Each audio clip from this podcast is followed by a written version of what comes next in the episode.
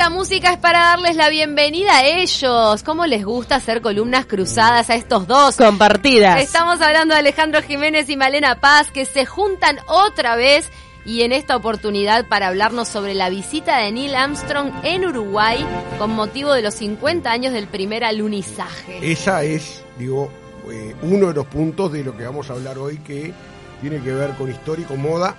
Buenos días para todos, todas y todas y felices 90. También. Gracias. Ahí está la torta, que la vimos. Vieron las bueno, medialunas que nos mandaron y la tortita de medialunas calentitas se puso Sí. las pilas y nos así nos, hizo desayunar a todos. Qué rico, medialunas calentitas es lo mejor que te puede pasar en la mañana. Es una delicia. La verdad no puedes parar. No Tuvimos puedes que pedir que nos sacaran la caja del estudio porque No, éramos- no, es como nubes, Sí, nubes, sí, estás sí, comiendo sí. nubes. Eh, bueno, y Malena Paz que va a hablar también de la parte de la moda, porque a partir de toda esa movida... ¿Cómo andan, chicas? Bien, Moda bueno, espacial. En realidad es interesante ver cómo esta locura de la carrera espacial que se da después de la Segunda Guerra, cuando todos esos eh, científicos que habían estado investigando sobre eh, cohetes de propulsión, bombas atómicas, eh, las formas de poder eh, pero poder lanzar algo y que recorra determinada distancia y que llegue a un punto determinado, no que caiga en cualquier lado. Cómo todo ese, ese conocimiento se reformuló en esto que vamos a ver como la carrera espacial que está enmarcada en la Guerra Fría. Entonces hay algo interesante porque esa idea, esa fantasía de conocer otros mundos que ya empezaba a finales del siglo XIX, con Julio Verne, por ejemplo, empieza, a cre- empieza a crecer y se empieza a armar como una especie de imaginario del espacio que, por supuesto, va a ser mella en el mundo de la moda más adelante, eh, a, a me- principios, mediados y fines de los 60 con estilos diferentes. Pero bueno, vamos a vamos con todo a, a la carrera espacial y al hombre en la luna con. Ale. El otro día justo comentábamos la cantidad de, de desarrollo tecnológico que, que lo que estabas diciendo, Malena, que después en, en la aplicación de la vida cotidiana, más allá de la moda también, pero por ejemplo material para los campeones, si vamos a la moda, o En la medicina. En la medicina, las diálisis renales, distintos este, El eh, velcro. materiales que se desarrollaron, incluso la aspiradora viene Sí. de ahí. Así la que- comida deshidratada. La comida deshidratada. Aprendimos un montón. Aprendimos días. escuchando ahora la música de 2001 de Odisea del Espacio, aquella película emblemática de Stanley Kubrick, que es de un siglo antes, eh, perdón, después, de lo que decía Malena de Verne. O sea, Claro. de la Tierra a la Luna de Verne es de 1865, alrededor de la Luna de 1870, son las novelas de, de Verne, en donde ya, es increíble, un siglo antes habla de cohetes espaciales que tienen varias partes, que se van, como pasó con el Saturno, que se van desarmando en el camino, ¿no? Eh, y eso, bueno, después las novelas de H- H.G. Wells también, Los primeros hombres en la luna, que es de 1901, y ya en el siglo XX con las películas, ¿no? Viaja a la luna de 1902, De la Tierra a la Luna, es basada en Verne de 1958, bueno, Odisea del Espacio de Kubrick del 68, bueno, y ni que hablar después las que están posteriores a la llegada del hombre a la luna, Apolo 13, quizás la más conocida, 1995. Houston, we got a problem. Exactamente, muy, muy buena recreación además de lo que es evidentemente la carrera espacial, Moon de 2009 y el primer al hombre en la luna que es del 2018, un poco para tener en cuenta cómo ha transitado en el cine, en la literatura también eh, esta llegada de, de- del hombre a la luna precisamente este, este hecho, ¿no? Y también es interesante ver cómo la Luna es el, es el primer enclave para conocer el espacio, ¿no? Después de que el hombre llegó a la Luna y después nos dimos cuenta que de repente no era tan importante, que había cosas más allá para descubrir, el- la carrera espacial como que se abrió. Pero llegar a la Luna fue como el primer puntapié para poder conocer de alguna manera el espacio y, y que también las personas empezáramos a entender ese mundo que tenía leyes físicas completamente diferentes y que era un, como un espacio que, que le generaba que le, que le genera a la humanidad como un montón de fantasías desde hace muchos siglos de empezar a conocerlo un poquito más Y eso sin duda en la moda me imagino para inspiración, como se, que sin Sí. duda se traduce en ese tipo de inspiraciones mundiales. Eh, recuerdo también, por ejemplo, cuando se hablaba del fin del mundo y todo eso, cómo afecta ¿no? a, a- a Claro. la manera de, de vestir. Pero, viste, mucho se ha hablado con el tema de la llegada a la luna, de si es, de si fue o si no fue algún hecho real, el tema de la transmisión televisiva sí, que sí. llegó al mundo entero. este, el hecho de que este, se volvió a ir en otras oportunidades, pero cuando terminaron este, los Apolos, que creo que el último fue el 17, Sí. no se volvió a ir a la Luna. Eh, sobre todo eso, también hay este, determinados datos históricos que comprueban que realmente pasó, ¿no? Se llaman las teorías conspirativas, lo que dice, lo que dice Paula, ¿no? Este, sí, se ha dicho mucho, ¿no? Si realmente se ha hablado en estos días, ¿no? Eh, yo he escuchado más de un científico hablar en estos días, decir, eh, hablar de distintos argumentos con respecto al tema de la bandera, por ejemplo, no flamea la bandera, la, bandera arriba tiene un- un- una especie de palito, ¿no? Para que se sostenga, porque eh, la explicación es que si no hubiera tenido ese palito arriba, la bandera se caía. Si no hay, Claro, Claro. seis o veces sea, menos gravedad. Iba a quedar, o sea, una bandera, o sea, de- de- dijo alguien, tantos viajamos para que se viera un palito con un trapo colgando, o sea, evidentemente. Pero además se comprobó que Mm. eh, estos, este, estos pedazos de roca lunar llegaron sí. acá a la Tierra. Llegaron ¿no? más de, no solo Estados Unidos, sino muchos países lo- los analizaron y comprobaron evidentemente que era roca lunar, ro- roca que no había en, en el planeta Tierra, también el tema de las estrellas, también de o de la luz, ¿no? En ese momento. Eh, lo que sí es, es claro es que mm, con la tecnología que había en ese momento se podía llegar. Y para eso es que vamos a ir un poquito atrás. Malena habló de Guerra Fría, ¿no? Esa eh, mundo bipolar que queda después de la Segunda Guerra Mundial, ¿no? Este, Estados Unidos, el bloque capitalista, que en sí Unión mismo, Soviética. en sí mismo ¿sí? es una garantía, Sí. porque realmente se estaban espiando a tales niveles con respecto a lo que hacía el otro, que de alguna forma esa polaridad da cierta garantía de que haya sido cierta la conquista. Porque si hubiera sido una farsa, la Unión Soviética lo hubiera denunciado en esa. Guerra Fría. Ni que hablar, eso es, es un muy buen argumento que no, se, no siempre se piensa. Y hay un personaje ahí que es fundamental, y es Werner von Braun. ¿no? Werner von Braun fue quien diseñó los B2, que eran Alemán. un alemán, un hombre eh, de origen noble, ¿no? o sea, eh, sus padres eran de la nobleza, y este Werner von Braun va a ser quien diseñó los B2 que iban, esos cohetes que mm, atacaron eh, Inglaterra desde Alemania. Y luego, en la guerra mundial, cuando termina la guerra, había, había de alguna manera adherido al nazismo. Él dice que no, él dice que únicamente su trabajo era técnico. Y eh, lo capta Estados Unidos, obviamente. Estados Unidos le da ciudadanía y es un poco luego el que va a generar esa carrera espacial. O sea, detrás de esa superación tecnológica eh, que hace que Estados Unidos tenga que eh, superar a la Unión Soviética, ¿no? El primer satélite de, de la Unión Soviética es el Sputnik en 1957, después viene la perra laica, que es bastante conocido, el, Sí. el primer ser vivo, luego Yuri Gagarin en el 1961, y por eso es aquel famoso discurso de Kennedy que dice en 1961, tenemos que ponernos en la cabeza como meta, antes de terminar esta década, la- la del 60, llegar a la Luna, ¿no? Bien. Y eso él no lo pudo ver, obviamente, porque fue asesinado, pero fue el objetivo y Von Braun, y hablando de Guerra Fría, tuvo mucho que ver en esto. Increíblemente estaba leyendo en su biografía, en 1972, y pasa en las mejores familias, la NASA recorta presupuesto y él este, se ve afectado por ese recorte y pasa a la actividad privada. O sea que evi- un héroe de la NASA termina trabajando también en la actividad privada. También algunos astronautas pasaron, pasó lo mismo con ellos. ¿no? Ahora, a nivel de moda, Male, cuando hablamos de la influencia de este hecho histórico en, el- en lo urbano, en la moda, ¿tiene que ver con los materiales o tiene que ver con un estilo que está el metalizado como presente, inspirado en los trajes de astronautas? Tiene que ver con todo, porque en realidad la búsqueda de esos nuevos estilos, esas nuevas formas, hizo que los diseñadores se enfrentaran a la dificultad de crear nuevos textiles. Porque para, para nuevas formas, qué mejor que nuevas telas. Bien. Y es interesante pensar que, que la carrera espacial de por sí ya generó nuevas tecnologías.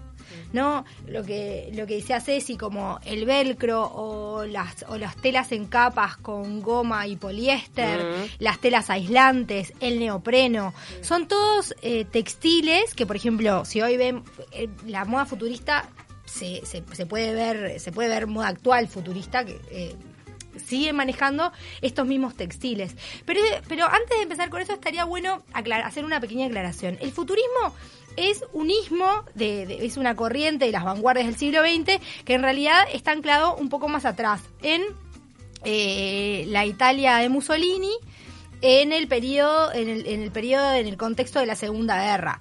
Estos artistas futuristas eh, lo que llevaban hacían como una oda a la velocidad y a la máquina y aquella idea de que la tecnología iba a salvar a la humanidad, que es un poco también lo que está lo que está puesto en la mesa en la carrera armamentística y en la carrera y en la en esta carrera lunar. Este, eso propiamente dicho es el estilo futurista. Ahora, la moda futurista es algo que vamos a ver un poco después, a principios del 60, con Paco Rabanne, Courrèges o algunos otros diseñadores que van a empezar a trabajar en estas formas. ¿Por qué? Bueno, porque el público estaba ávido de, de, de elementos que excitaran su, su, su, fantasía espacial. Ahora, el futurismo está como alineado con el eh, minimalismo, ¿no? Claramente, sí, porque el futurismo de alguna manera está, está también, o sea, este tipo de futurismo, no el futurismo artístico, está un poco alineado también con esto de que la forma tiene que acompañar la función y que las cosas tienen que estar, eh, tienen que haber una correlación. Acá no hay adorno, acá lo que hay es pura función para que para ser mejor, porque la tecnología es lo que nos va a salvar como sociedad, que es un poco también la filosofía que está embebida en esta en esta guerra de, en esta guerra fría. Entonces eh, vamos a encontrar formas eh, eh, inmerso en esa locura de los 60 que están los hippies, que hay un montón de otras corrientes mm. estéticas y más dentro de la moda, vamos a encontrar como algunos dicen, bueno, no, eh, hay que depurar, hay que encontrar nuevas formas, el, el, cuerpo humano necesita nuevos envoltorios para poder, para poder encarar esta nueva etapa que se viene. Entonces empiezan a aparecer cosas como eh, la minifalda que la minifalda es como un granito de, de, la, de la moda futurista. O los, los vestidos en corte A, las poleras, eh, los lentes. Los lentes son uno de los, de los, o sea, los diseñadores de esta época se encargan muchísimo de los lentes de sol. Claro la raíz, o sea, del, diseño del lente de sol extravagante ese que vemos hoy, tiene, está puesto en la moda futurista. Claro. Y podemos decir, Malena, que, la, que, un poco también la ropa técnica eh, deriva de, ahí, de, utilizar textiles que sean funcionales a, la tarea que vas a hacer. Esas camperitas finitas que te abrigan un montón. Bueno, eso ahora que claro que existe, pero... Sí, y el deportivo también. Y el deportivo también, yo creo que hay, que hay algo muy que hay algo muy muy muy fermental en este en este momento de la moda que después va a seguir generando información, va a generar, eh, generando insumos en otros lugares, que por ejemplo, eh, los uniformes de Star Trek. ¿No? ¿Se los acuerdan? La malla entera, bicolor, con una especie de placa eh, metálica sobre el pecho para poder teletransportarse y comunicarse. Esos diseños los vemos en Courage en 1962 pero lo vamos a seguir viendo más adelante reelaborados. ¿Por qué? Porque en la, en la silueta, en eh, futurista el cuerpo queda todo revelado, no hay volúmenes que no tengan sentido, hay agujeros de repente. Hay pedazos que faltan, hay nuevos materiales, por ejemplo, eh, transparentes, plásticos transparentes que dejan ver pedazos de, piel. Es interesante ver esto porque, este, por ejemplo, el traje, el traje espacial fue uno de, o sea, lo metieron en una caja y se lo llevaron a hacer exposiciones. ¿no? Eh, también con Neil Armstrong. Oh, claro, hoy están en un museo, ¿verdad? Bastante, deteriorados, sí, sí, muchos sí, porque va, tiene, va a morir ese el traje. Museo del Espacio, algo así, eh, que eh, queda en Washington. Exactamente. Y eso nos da el pie un poco a hablar de la vida de dos hombres que son los que dos que primero que llegaron. Neil o sea, Armstrong. Neil Armstrong y, y Buzz Aldrin. Ustedes saben que Buzz Edwin Buzz Aldrin dio lugar a un personaje de historieta que seguramente vieron la película en esta ocasión, Julio. ¿Cuál? ¿Cómo se llama el astronauta de Toy Story. Ah, ¡Ay, Buzz Lightyear! Buzz Lightyear. Es el apodo de Aldrin, o sea, parece de increíble. Claro. que era por él, mirá. Y eh, Aldrin y Armstrong van a tener obviamente una carrera, eran jóvenes treintañeros en la década del 60, y Armstrong incluso va a estar en Montevideo, por eso hoy que Cecilia empezó presentando eh, este, esta columna, que ¿Qué hacía en Montevideo Aldrin en 1966? ¿Qué hacía? Antes estuvo. ¿Qué vino a hacer? Después ya fuera un no, rockstar. no, vino a, precisamente a promover ese esa carrera espacial o ese proyecto que estaba llevando adelante. eh, estuvo en el 66 y en el 72 estuvieron en Buenos Aires, ¿no? Creo que fue en el 72 y allí no vinieron a Montevideo, estuvieron en Buenos Aires, estuvieron con Aldrin, ¿no? Y se dice siempre que habría estado en Salto, en una estancia a la Aurora, a fines de los 70, porque allí se avistaban ovnis. Y lo invitaron y habría venido, cosa que no está confirmada y que muchos dan como una de las tantas leyendas De urbanas que se dan. En el caso de Aldrin, y creo que ahí es importante ver el tema humano, Aldrin es un gran crítico de los viajes espaciales. Él dice que los prepararon para ir, pero no los prepararon para el después. Claro. Porque él cayó en depresión, cayó en alcoholismo después. ¿Pero vive por qué todavía. fue? ¿Por la, ¿Por la fama? ¿Por el hecho de, de ser prácticamente ratones de laboratorio? Yo ¿Qué? creo que más que nada porque pasan a ser ¿no? celebridades del di- de la noche a la mañana. O sea, el- eh, eran astronautas, era- eran conocidos, pero no conocidos como fueron después. No, claro. Evidentemente, y, y de un día para el otro. El efecto era y estuvieron dos años eh, haciendo giras y mostrando al mundo, o sea, quiénes eran y cuando se terminó eso, Aldrin es de lo que dice, es muy crítico con respecto a eso. Eh, al, al- No hubo apoyo psicológico. No, hubo apoyo, exactamente. Pasa no, que en ese momento no era tan Sí. común. Bueno, No era tan salvando común. las, las distancias, pero pero a los sobrevivientes de los Andes también les pasó mucho. A ¿no? muchos A la- sí. A la vuelta, También. la, la- la Sí. otra cordillera que tuvieron que remontar. Bueno, la de. Carlitos, que siempre dice que tiene que ver con las adicciones. También, y bueno, luego el sentimiento de soledad o de incomprensión. E incluso Aldrin es de lo que es más crítico con respecto al tema del atraso del programa, que ahora va a tener el 2024, aparentemente el hombre volvería a la luna. Sí, supuestamente quieren poner una base estadounidense en este territorio lunar. Lo cierto es que desde el setenta y pico no han vuelto y uno se pregunta 72. 72, ¿por qué? ¿Por qué no? Bueno, una de Un las... tema de dinero, ¿no? No, en realidad creo que Tiene un- que ver. tiene que ver, pero también tiene que ver con que se ha priorizado otro tipo de, investigación, ¿no? Las ondas espaciales, los satélites, otro tipo de, de, de investigaciones espaciales que, que dan otro, que, que, que te permiten tener acceso a otro conocimiento. Otro conocimiento, claro, capaz que no Eh, había mucho más para investigar. Claro, la luna es como, el, era como yo les decía, se presentaba como el, como el hall de entrada para, la- para la búsqueda de la investigación del espacio. Pero una vez que se encontraron con todo eso, a lo mejor, bueno, lo que dicen, ¿no? Es que se encontraron como lugares que había que tenían más rédito para la investigación. Y además se desarrollaron artefactos que no había necesidad, o sea, todo lo que es llevar a un ser humano a la luna tiene, después de que se conquistó, costos. tiene costos, desgaste, tiene un montón de, de, de contraindicaciones Claro, no, y y, lo- bueno, la- se puede investigar con los propios robots que se han generado. Claro, es lo que decían, no vale la pena exponer una vida humana cuando con un robot puedo conseguir toda la información. No, incluso- tenemos sondas que están, han, han salido de la Vía Láctea, o sea, de la- de- de- digo, que han salido de la, perdón, del sistema sol- solar. solar. Lo que dice Cecilia del tema del presupuesto no es menor. Eh, cuando el viaje de los a la Luna, el presupuesto de la NASA era un ci- 5% del presupuesto nacional. Hoy es el 1%. O sea, evidentemente cambiaron las prioridades. No, y tenía otro significativo, ¿no? Claro, tenía había Guerra- otro peso. Guerra Fría Claro. y haberle ganado esa carrera a la Unión Soviética, Claro. evidentemente es lo que hizo que toda la carne la, motivación ya no fuera la misma para seguir viajando a la Luna. Ahora, volviendo un poco a la moda, eh, yo le comentaba a Ceci como que ha vuelto, como que casi siempre vuelve como esa onda media futurista. Yo la vi hace poco, el tema, por ejemplo, de eh, las polleras metalizadas, las camperas metalizadas. ¿Es como una onda que se repite? Eh, si vos te pones a, si vos te pones a buscar en las colecciones del año, ¿no? Y querés, bueno, ¿cuál es moda futurista? Vas a seguir encontrando. De hecho, eh, Paco Rabanne, que es una, es una marca que sí hasta ahora, tiene, eh, sea, tiene una colección 2019 que si la ves, tiene en su esencia eh, la identidad del, del, del futurismo ent- entendido como los años 60, ¿no?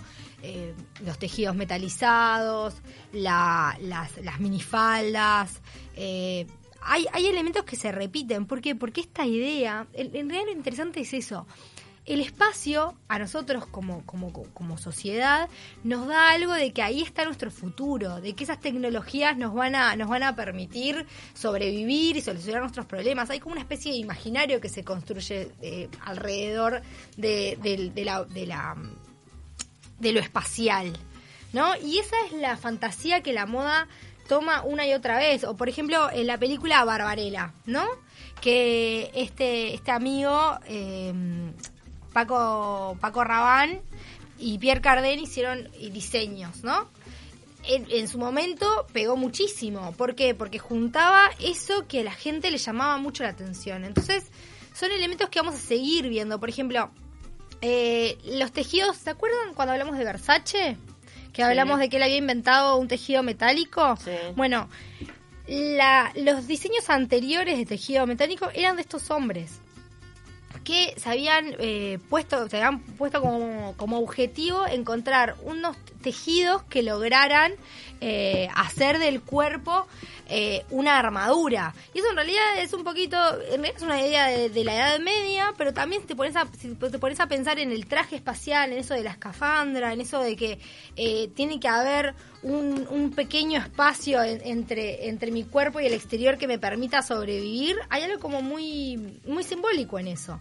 Y la moda nunca renunció a ese tipo de cosas. Va- y, y creo que va a seguir va a seguir utilizándolo hasta que el paradigma cambie. De repente nos demos cuenta de que, no sé, de que lo que nos va a salvar es otra cosa, pero creo que todavía la fantasía de la humanidad sigue poniendo la salvación en, el espacio. En el afuera. espacio y en esta y en esta carrera por la tecnología. Sí, Bueno, volviendo al tema a esa apuesta de la afuera, hay gente que, el otro lo comentábamos, que ha comprado terrenos lunares Sí. a un Claro. chanta que los vende y hay gente que se los compra. Sí, han aparecido dueños de la luna más de una vez. Eso es, ha sido de siempre, ¿no? Lo lindo es ver cómo estas formas de repente en- en- hasta pueden ser un poco de juguete, ¿no? Mm. Como en la, en la fantasía por, por hacer que, que algo que algo sea futurista, llevar toda la forma más simple, eh, las formas son un poco teatrales y si vos decís, me, me, me- me apurás un poco, te digo que son casi de disfraz. Es verdad. Pero es También siempre está lo que es el arte, el- el- los artistas que, que vuelven a apelar a, a ese tipo de trajes, ¿no? Y las películas de cine, hoy, nos re- hoy recordábamos Gravity, por ejemplo, que, que también siempre hay alguna temática espacial que vuelve a necesitar vestuario que tenga que ver con el espacio. eh, entonces, bueno, en, ese, en el desarrollo de esos otros ámbitos creo que va a estar siempre presente esta moda espacial. ¿Cómo no pegó Gravity? Hubo gente que no le gustó. ¿Ustedes no le gustaron? A mí no me gustó, porque yo no la vi en cine, me parece que era una película para ver en cine. Sí. Este, la vi en, en mi casa y no, porque en sí la trama, el contenido, no- Yo tuve no una, bueno. ahí está una dicotomía en el sentido de que me pareció que, que era muy valorable desde el punto de vista técnico toda la sensación de gravedad, eso sí, lo logró la película, la parte estética, pero pero en guion fue flojita. Claro, en guion flojo, flojita, pero te digo, capaz que si lo hubiese visto en el cine, que de repente con la pantalla gigante y el sonido, eres, para mí es una película para ver en cine. Yo siempre divido las películas para cine o para casa. Mm. Y a mí me pasa que yo soy una enamorada de los guiones, entonces me es complicado que una película me compre solo por otras cosas, pero bueno. Chicas, ¿saben quiénes, eh, qué dos eh, modelos estuvieron como muy afín con la, con la moda futurista? Eh, bueno, Jane Fonda, por supuesto, de Barbarella, y Twiggy. ¿Se acuerdan de Ah, Twiggy? sí, con las pestañitas bien abiertas, Cierto. mi aniñada, el, el corte de pelo pixie. Bueno, ella fue una de las de las modelos insignes de este, de este, de el este novio estilo. fue en las películas, ¿no? Sí. Si alguien de Twiggy, quizá la más conocida, ¿no? El novio.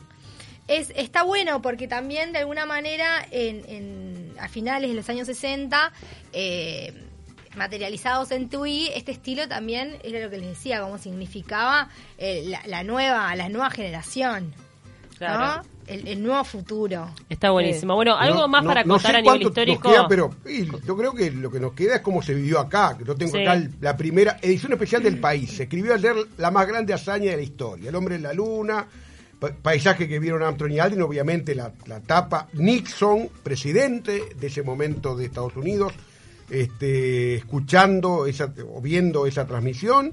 Eh, ¿Qué estamos haciendo cada uno? Yo tenía siete años, me despertó mi papá, 22.56 de la noche, o sea, para que yo fuera a ver qué estaba pasando y que era un hecho histórico, como dijo eh, Armstrong, un pequeño paso para el hombre y un gran salto para la humanidad. que se transmitió por duda. cadena nacional. Sí, obviamente, se transmitió.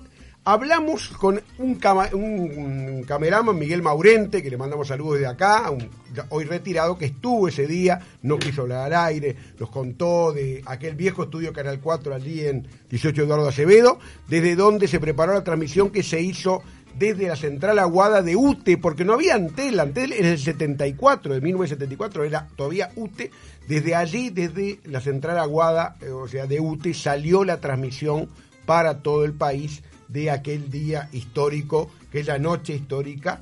Este, todo el mundo tendrá una teoría con respecto a eso, incluso me contaba una, una, una, un amigo que dice que la mamá le decía, dentro de unos años vamos a estar viajando a la luna, desde, vamos a estar haciendo turismo en la luna, cosa que aún no es posible. Viste que hay, igual hay algún que Sí, otro empresario fantasma de vendiendo millones parcelas. de dólares. No, y de viajes a la luna en millones de dólares que se concretarían luego del 2024. Eso podría ¿no? ser una visita, pero vender Eh, sí, parcelas. no, eso ya- No, Tenemos el listado de quienes las compraron. Pero además gente muy famosa que vos decís, pero ¿en serio estás tirando la plata en eso? No, se puede no puede- creer no puede cómo creer. la gente se obnubila con el ego, es impresionante. No creer. Eh, Ustedes todas, nadie estuvo, con- yo tuve el privilegio con siete años de ver, ustedes no, vi- no lo vieron. No, o sea, lo vimos en diferido. Tenemos. Afortunadamente. y, y mi papá, hoy con sus 92 años, me acuerdo de despertándome ese día para decirme que tenía que ir a ver ese hecho histórico y bueno. Sí, sí. la verdad que había que verlo. Valía la pena. No sé si ya estamos cerrando Sí. y vamos a cerrar con alguien de esa época también que falleció no hace mucho, que es David Bowie.